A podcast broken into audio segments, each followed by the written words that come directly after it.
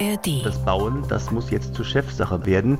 Bundeskanzler Scholz, er muss jetzt liefern. Also wir haben die Förderung deutlich verbessert, die steuerlichen Abschreibungen verbessert und natürlich auch Förderprogramme ausgeweitet, zum Beispiel für junge Familien. Der Private baut im Moment nur, wenn er einen Teil seines Erbes mit einsetzen kann, sonst kann er sich das nicht leisten. Knappheit am Wohnungsmarkt, das Problem wird uns die nächsten Jahre immer noch beschäftigen.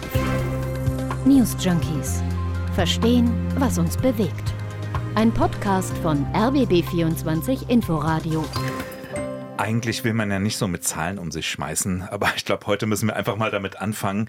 400.000 Wohnungen neu jedes Jahr. Das war das Ziel der Bundesregierung. Ja, schön, dass du wahr sagst und die Vergangenheitsform direkt wählst. In den ersten sieben Monaten dieses Jahres wurden nämlich wie viele hm. Wohnungen tatsächlich genehmigt? Gut 150.000 nur. Also das sind knapp ein Drittel weniger als im Vorjahr. Ja, inzwischen sagt ja auch Bauministerin Geiwitz, ja, das mit den 400.000, das wird nichts mehr. Ja, es wird ja auch kaum noch gebaut. Also selbst die großen Konzerne wie zum Beispiel die Vonovia haben angekündigt, bestehende Projekte auf Eis zu legen. Und da reden wir von Zehntausenden Wohnungen also mhm. Platz für die Bewohnerinnen und Bewohner mehrerer Kleinstädte letztlich. Ne? Selbst bei Einfamilienhäusern, also da ging die Baugenehmigung zum Beispiel um über 36 Prozent zurück.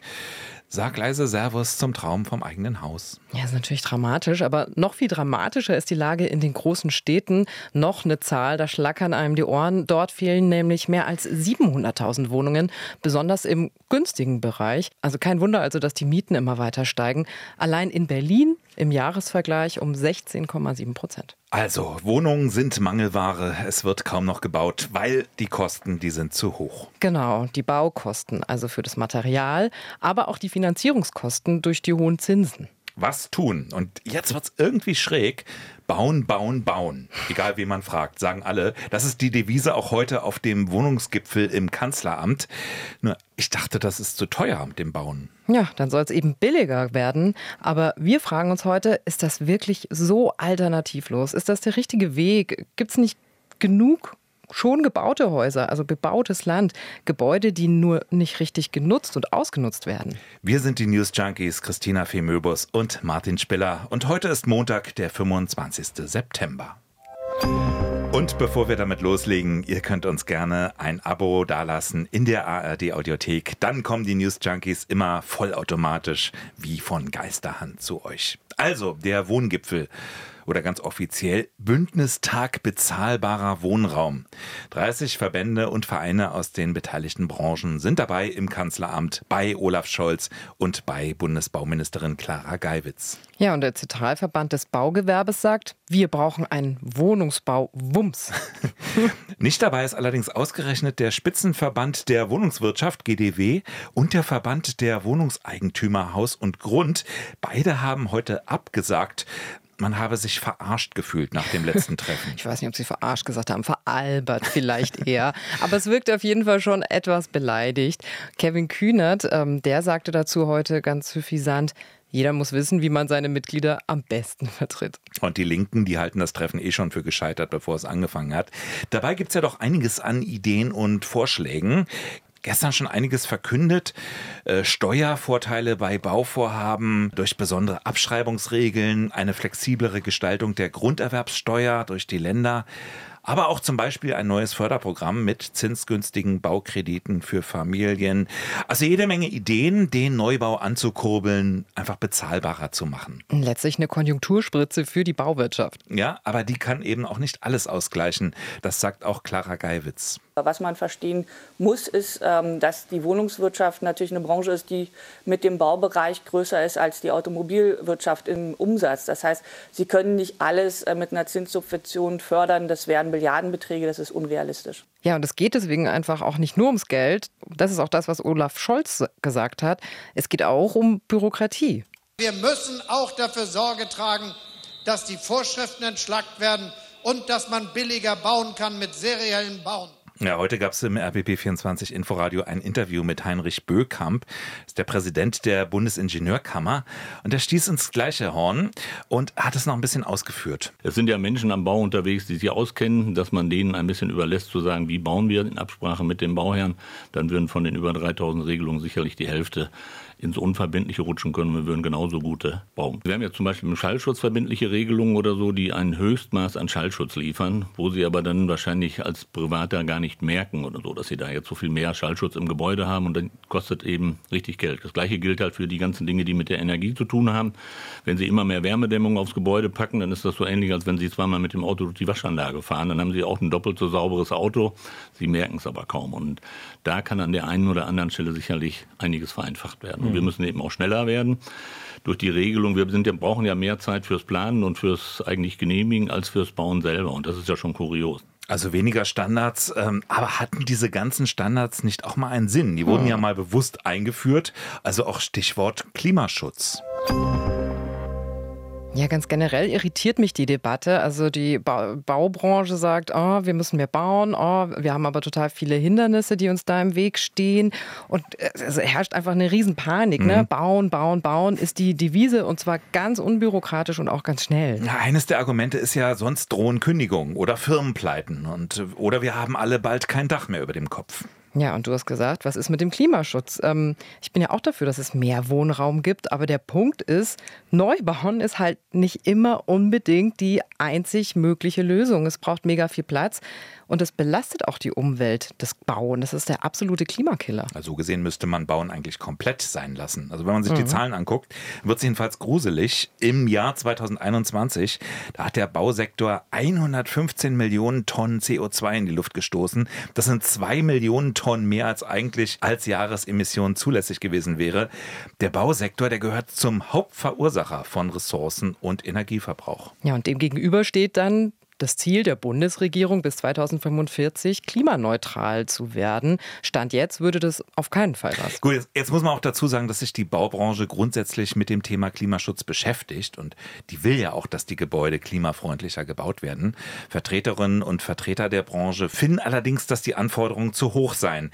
Das hier sagt zum Beispiel der Hauptgeschäftsführer des Hauptverbandes der deutschen Bauindustrie, Tim Oliver Müller, im RBB24 Inforadio. Damit wir uns Klimafreundlichkeit und Klimaverträglichkeit im Gebäudesektor leisten können, müssen wir die Parameter neu konfigurieren. Es kann nicht Klimaeffizienz oder Energieeffizienz alleine über die Gebäudehülle gelöst werden. Da sind sich alle Experten einig. Das geht nur im Dreiklang mit einer guten Gebäudehülle. Die brauchen wir. Wir brauchen aber auch vernünftige Gebäudetechnik und eben klimaneutrale Energie, sei es durch eine Wärmeplanung oder ganz viel regenerativen Strom, der ins Gebäude fließt, alleine nur über die Gebäudehülle dieses Thema zu lösen, das wird nicht funktionieren. Hm. Ja, grundsätzlich hat er da natürlich recht, aber es klingt gleichzeitig für mich schon ein bisschen nach, ich zeige mit dem Finger auf die anderen, sollen halt die anderen was verändern. Mhm. Und natürlich braucht es verschiedene Ansätze.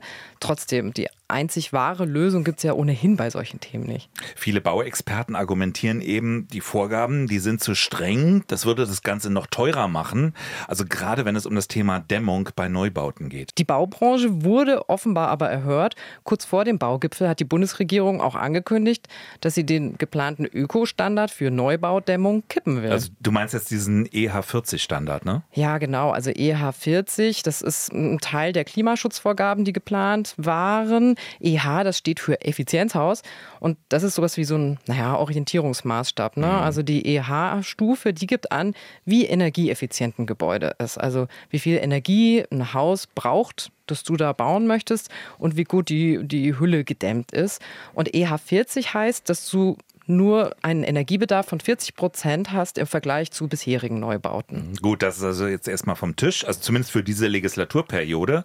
Wirtschaftsminister Habeck, der sagte vor dem Gipfel, hat es ja ganz elegant begründet, dass das einfach noch warten könne, weil EU-weit ohnehin eine EU-Gebäuderichtlinie geplant würde. Ja, aber schon schräg, das war den Grünen super wichtig ja. eigentlich, oder? Eben. Und das wird jetzt schon von vielen so ein bisschen als Zugeständnis an die Baubranche gesehen. Ähm, das sind ja die Pläne, die die immer wieder kritisiert hatten und die werden jetzt eben nicht kommen. Da sagen viele, mh, hm, die Politik, die sei doch zu stark von der Privatwirtschaft abhängig. Zum Beispiel auch Angelika Hinterbrandner, die ist selbst Architektin und Journalistin, die forscht und lehrt an der ETH Zürich und die hat uns heute vor der Aufzeichnung Folgendes gesagt. Ich glaube, dass ganz grundsätzlich im Rahmen des ähm, Gipfels zu wenig über Klimafragen gesprochen wird und zu sehr über immobilienwirtschaftliche Interessen. Also es hatte im Vorfeld zum Beispiel auch die Vonovia gegeben, die gesagt hat, ja, dann bauen wir halt gar nicht mehr in Berlin. Das ist natürlich auch ein Prozess der Machtausübung, den es da ganz stark gibt, weil aktuell hat die Bundesregierung und setzt auch immer noch darauf, dass privatwirtschaftliche Unternehmen die Wohnungsversorgung übernehmen. Diese Unternehmen sind aber natürlich daran gebunden, Profit zu erzielen und haben auch sehr gewisse Profitziele, die sie erreichen wollen, was dazu führt, dass ein Druck auf die Mieten ausgeübt wird. Ja, und diesen Druck, den kennen viele, zumindest die Leute, die schon mal eine Wohnung gesucht haben in Berlin oder anderswo. Wohnraum ist super teuer geworden. Also, Wirtschaftsminister Habeck, der will jetzt zwar die Ökostandards vorerst liegen lassen, Dafür will er aber die Baustoffe mehr in den Blick nehmen, also gucken, ob die klimaschonend sind. Mhm, das ist tatsächlich ein super wichtiger Punkt, äh, das Thema Rohstoffe. Das hat auch Angelika Hinterbrandner gesagt. Eine echte Bauwende für mich ist sozialverträglich und klimagerecht. Das heißt, auf der einen Seite müssen wir uns darum kümmern, dass Wohnraum entsteht, der leistbar ist, dass alles, was wir bauen, aber gleichzeitig auch nicht weiter das Klima überbelastet. Das ist natürlich schwierig, wenn man daran denkt, dass Zement beispielsweise fast 8% des CO2-Ausstoßes weltweit verursacht. Ja, und Zement, den braucht es für Straßen, für Brücken, für Häuser, also alles, wo Beton oder Zement drin steckt, ist eigentlich ein kritischer Rohstoff, denn da steckt Sand drin. Und das klingt vielleicht ein bisschen paradox, aber Sand gibt es nicht wie Sand am Meer. Es ist ein knapper Rohstoff, da ist die Nachfrage höher als das Angebot. Und die Sandgewinnung selbst, die zerstört nämlich unglaublich viele Lebensräume. Sie verschmutzt Flüsse, sie, also Strände erodieren die bereits ohnehin ja schon durch den steigenden mhm. Meeresspiegel auch abgetragen werden. Doch nicht mehr wie Sand am Meer. Deswegen Nein. forschen Leute wie Angelika Hinterbrandner übrigens auch mittlerweile zu Alternativen, zu nachhaltigeren Stoffen, zum Beispiel Lehm oder Bambus oder ähnliches. Das würde jetzt zu weit führen. Aber Fakt ist, da ist viel in Bewegung. Wenn man vom nachhaltigen Bauen spricht, dann muss man sich eben auch überlegen, was für Alternativen gibt es eigentlich. Ja, festhalten können wir ja schon mal, dass viele sagen, wir müssen mehr Wohnungen bauen. Da sind sich alle einig. Aber weniger groß ist die Einigkeit, wenn es darum geht, wo denn dieser Wohnraum entstehen soll. Mhm. Denkbar wäre ja prinzipiell, wenn man einfach nach außen immer weiter ausdehnt, oder? Also Speckgürtel, grüne Wiese. Warum nicht? Naja, also da hätte Berlin ja erstmal, ohne das zu bewerten, einiges zu bieten, denn auch wenn Falkensee oder Kleinmachnow immer größer werden, verglichen mit anderen Großstädten ist das Umland immer noch relativ frei. Also ja. man erkennt fast noch eine Stadtgrenze, weil, weil da mal eine Mauer war. Ja, oder guck dir mal München an oder ganz, ganz fies das Rhein-Main-Gebiet im Vergleich. Mhm. Da weißt du ja gar nicht mehr, wo die Stadt oder wo ist oder wo welche Stadt aufhört. Das ist komplett zersiedelt. Genau. Also in, rund um Berlin wäre noch Platz, wenn man auf Felder ja. und Wälder einfach mal verzichten möchte. Es gibt aber natürlich auch noch ein paar freie Flächen in der Innenstadt. Ganz klar, viel diskutiert das Tempelhofer Feld. Ja. Die Debatte ist ja wieder da oder immer noch. Ähm, sollte man in der Situation nicht wenigstens den Rand bebauen, ist da immer die Frage. Das wäre auch eine News-Junkie-Folge für sich, so gesehen. Der schwarz-rote Senat jedenfalls, der denkt über eine neue Abstimmung gerade nach. Aber gerade an dieser Diskussion sieht man immer, finde ich, ähm, es kommt einfach sehr stark auf das Milieu an, in dem man die Leute befragt, wo hm. die leben. Also fragt man die Leute, die in Prenzlauer Berg oder in Kreuzköln wohnen, dann schreien die natürlich Hände weg vom Tempelhofer Feld. Da will ich jonglieren oder picknicken. Aber es gibt ja auch gute Argumente. Also der Klimawandel und ähm, da insbesondere die Anpassung an den Wandel. Für das Stadtklima ist eben Grün in der Stadt ungemein wichtig. Ja, aber es ist eben auch ein soziales Problem, wenn neuer Wohnraum, wenn der immer nur am Stadtrand entstehen soll, dann ist die Citylage irgendwann wirklich nur noch für Reiche. Und man zersiedelt eben immer mehr. Ne? Also das Ding ist ja, ist eine Fläche erstmal bebaut, dann ist die auch weg. In ja. nur ganz wenigen Fällen. Also gab es mal bei ehemaligen Plattenbausiedlungen, da wurden die auch mal der Natur zurückgegeben. Und deswegen, also wenn dort im Umland oder generell auf dem Land, wenn dort weniger Bauland ausgewiesen wird, das wird ja gerade auch kritisiert, weil das die Preise eben hochtreibt, dann hat das eben vielleicht auch seinen Grund. Vielleicht hat die Natur auch ihren Preis. Ja, man muss ja nicht nur an den Rand gehen. Gibt es nicht auch noch Flächen in der Innenstadt, also ehemalige Industriegebiete als Reserve oder sowas? Ja, viel wurde ja regelrecht verscherbelt. Also wenn ich mir zum Beispiel anschaue, diese Flächen links und rechts der S-Bahn, so in Friedrichshain, ne, Warschauer Straße und so, da waren noch in den 90er Jahren ganz viele ehemalige Gleisanlagen und Hallen, die ja nicht mehr benötigt wurden. Was hätte man dort an Wohnungen bauen können? Und heute stehen da einstöckige Baumärkte oder Ikea-Filialen. Ja, oder in Halensee auch, mhm. ne? Genau, da auch. Was soll das? Damit sind wir schon beim Thema Verdichtung. Es gibt ja nun wenigstens Pläne, sowas aufzustocken, sage ich mal. Es gibt den ein oder anderen Lidl oder Aldi, also die ein oder andere Supermarktkette, mhm. wo man einfach Wohnungen draufgesetzt hat, auf die Parkplätze dort, weil da ist ja auch die Infrastruktur dann schon vorhanden. Du kannst direkt vor der Tür dann dein Brötchen auch kaufen. Genau.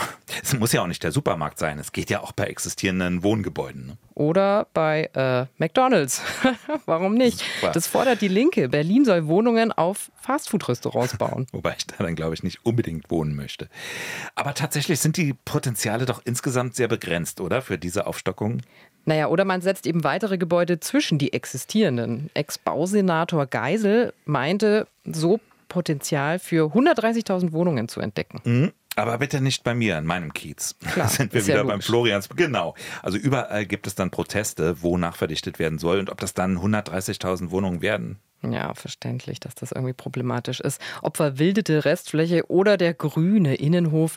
Erstens macht sowas eine Stadt attraktiv und mhm. zweitens ist das denn nicht auch entscheidend für das Stadtklima der Zukunft? Und es bleibt ja auch nicht immer bei den Wohnungen. Das wird oft vergessen. Also, wenn dort mehr Leute hinziehen, dann reichen die Kitas und Schulen nicht mehr aus. Dann braucht man neue Parkplätze, Parks, äh, Infrastruktur, Buslinien, Straßen werden ausgebaut oder werden immer voller. Das kommt ja auch alles dazu. Also es gibt durchaus Alternativen zum Neubau. Die Frage dürfte aber immer auch sein, ob man die Menschen dafür gewinnen kann. Also weniger Platz beanspruchen hatten wir gerade. Das ist schwierig genug in Zeiten, wo immer alles größer wird. Schauen wir mal auf den nächstbesten Parkplatz. Aber dann vielleicht noch aufs Einfamilienhaus verzichten, weil das so viel wertvolle Fläche verbraucht. Ja, da sind wir direkt wieder bei der Verbotsdiskussion. Nichts darf ich mehr. Ne? Ich darf kein Fleisch mehr essen, kein Auto mehr fahren. Und jetzt soll mir auch noch der Wunsch nach dem eigenen Haus genommen werden. Das ist natürlich Blödsinn, ne? dieses ganze Grünbashing. Aber auf der anderen Seite, dieses Ideal, das ähm, hat ja für viele doch eine Bedeutung. Irgendwann habe ich es geschafft. Meine Familie, mein Hund, mein Auto und eben auch mein Eigenheim. Das ist ja so ein weit verbreitetes Ideal. Irgendwann in irgendeinem Alter, da wird es eben spießig. Ich habe aber dieses Gefühl, diese Vorstellung von so ganz klassischem bürgerlichem Leben, die nimmt er wieder zu. Es sind überraschend viele Leute, glaubt man einer Civi-Umfrage. 65 Prozent der befragten 18- bis 19-Jährigen haben angegeben, gerne in einem Eigenheim leben zu wollen. Ja, aber ein eigenes Haus, das ist eigentlich das unökonomischste überhaupt, was es gibt, ja. Das wird ein paar Jahre sinnvoll genutzt. Ähm, dann gehst du da mit Kind und Kegel rein, dann ziehen aber die Kinder wieder aus. Mhm. Äh, vielleicht stirbt dann irgendwie dein Partner, deine mhm. Partnerin. Alleine kannst du das gar nicht mehr stemmen. Mhm. Haus, Garten, Reparaturen etc. pp. Ra rational alles vollkommen richtig. Und ja. trotzdem ist da diese emotionale Komponente einfach groß, ne? So dieses Gefühl, das ist meines, die eigenen vier Wände, da mache ich, was ich will, ich fühle mich sicher, ich fühle mich geborgen. Ja, das ist auch wichtig. Die Frage ist nur, wie viel Platz braucht man eigentlich wirklich? Wir versiegeln viel zu viel Fläche und das sagt nämlich auch Angelika Hinterbrandner. Eine Verbotskultur ist in Deutschland nicht beliebt. Man sieht es auch am Thema Tempolimit auf deutschen Autobahnen. Trotzdem muss man, glaube ich, den Blick wechseln und sich anschauen, was ist denn eigentlich schon da. Es gibt so viel Bestand, der nicht genutzt wird. Es gibt Ortskerne, die stehen leer. Also ich würde sehr stark dafür plädieren, einfach mal zu schauen, wie könnten andere Träume vom Zusammenleben ausschauen. Kann das vielleicht ein toller Umbau sein? Kann das Zusammenleben mit mehreren Familien sein? Können das neue Formen des Zusammenwohnens sein? Also ich glaube, es fehlt uns eine Vision, was denn das Leben abseits des Einfamilienhaus eigentlich auch noch sein kann. Also einfach die Frage, kann ich vielleicht Alternativen schmackhaft machen? Ne? Und ähm, dann ist ja vielleicht auch der alte Hof, der schon existiert, eine mit viel mehr Charisma als dieses fertige Pseudo-Bauhaus da aus dem Katalog. Ja, Ja, total. Oder so ein kitschiges Schrägdach mit Erkern und Ornamenten drin. Immerhin, ähm, auch dafür, was Angelika Hinterbrandner meint, gibt es ein neues Programm aus dem Ministerium, das nennt sich Jung kauft alt. Hm. Da geht es eben um sanierungsbedürftige Bestandsimmobilien und für die gibt es dann Gelder von der KfW, also dieser staatlichen Förderbank. Man könnte ja auch weitergehen, ja. Also Wohnen ist mein Recht, aber gibt es ein Recht darauf, dass ich mir aussuchen kann, in welcher Stadt ich eigentlich wohnen will? Oder könnte die auch einfach beschließen, wir wollen nicht weiter wachsen, du musst leider draußen bleiben? Das ist ein anderes Thema und soll ein anderes Mal diskutiert werden. Na gut, na gut. Für heute sagen wir leise Servus. Christina Femöbus. Und Martin Spiller. Bis morgen. Tschüss. News Junkies. Verstehen, was uns bewegt. Ein Podcast von RBB24 Inforadio. Wir lieben das Warum.